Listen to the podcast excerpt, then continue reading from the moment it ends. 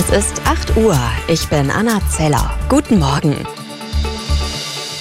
Mit deutlichen Worten hat Bundesbildungsministerin Stark-Watzinger tiefgreifende Reformen im Schul- und Bildungssystem gefordert. Der Bild am Sonntag sagte sie, das deutsche Bildungssystem stecke in einer tiefen Krise, die uns alle betreffe. Dringend notwendig sei mehr Tempo bei der Digitalisierung. Außerdem seien viele Schulgebäude marode. In Berlin gibt es am Dienstag einen großen Bildungsgipfel.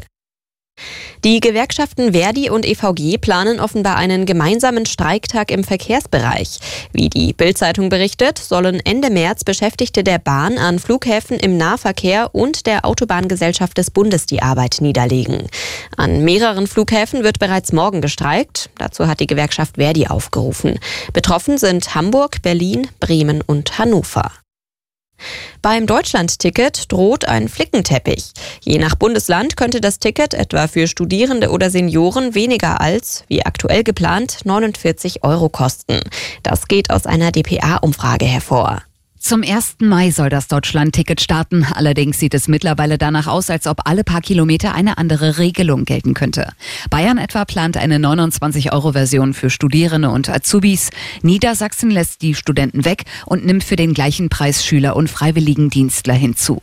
Hessen plant dagegen ein vergünstigtes Ticket für Geringverdiener. Unübersichtlich wird die Lage spätestens bei den Mitnahmeregelungen. Manche Bundesländer wollen Hunde kostenlos mitfahren lassen, andere planen Zusatzfahrscheine. Tanja Wagner, Nachrichtenredaktion. In der Fußball-Bundesliga hat der FC Bayern Augsburg geschlagen. Die Münchner setzten sich am 24. Spieltag mit 5 zu 3 durch. Bayern-Trainer Julian Nagelsmann nach dem Spiel bei Sky. Ich glaube, wir müssen jetzt keine drei Tore kriegen. Beim letzten Mal ein bisschen unnötig. Aber ich glaube, wir können auch deutlich mehr schießen, von dem her ist das schon in Ordnung. Außerdem trennten sich Dortmund Schalke 2 zu 2, Leipzig Gladbach 3 zu 0, Frankfurt Stuttgart 1 zu 1 und Hertha BSC Mainz ebenfalls 1 zu 1.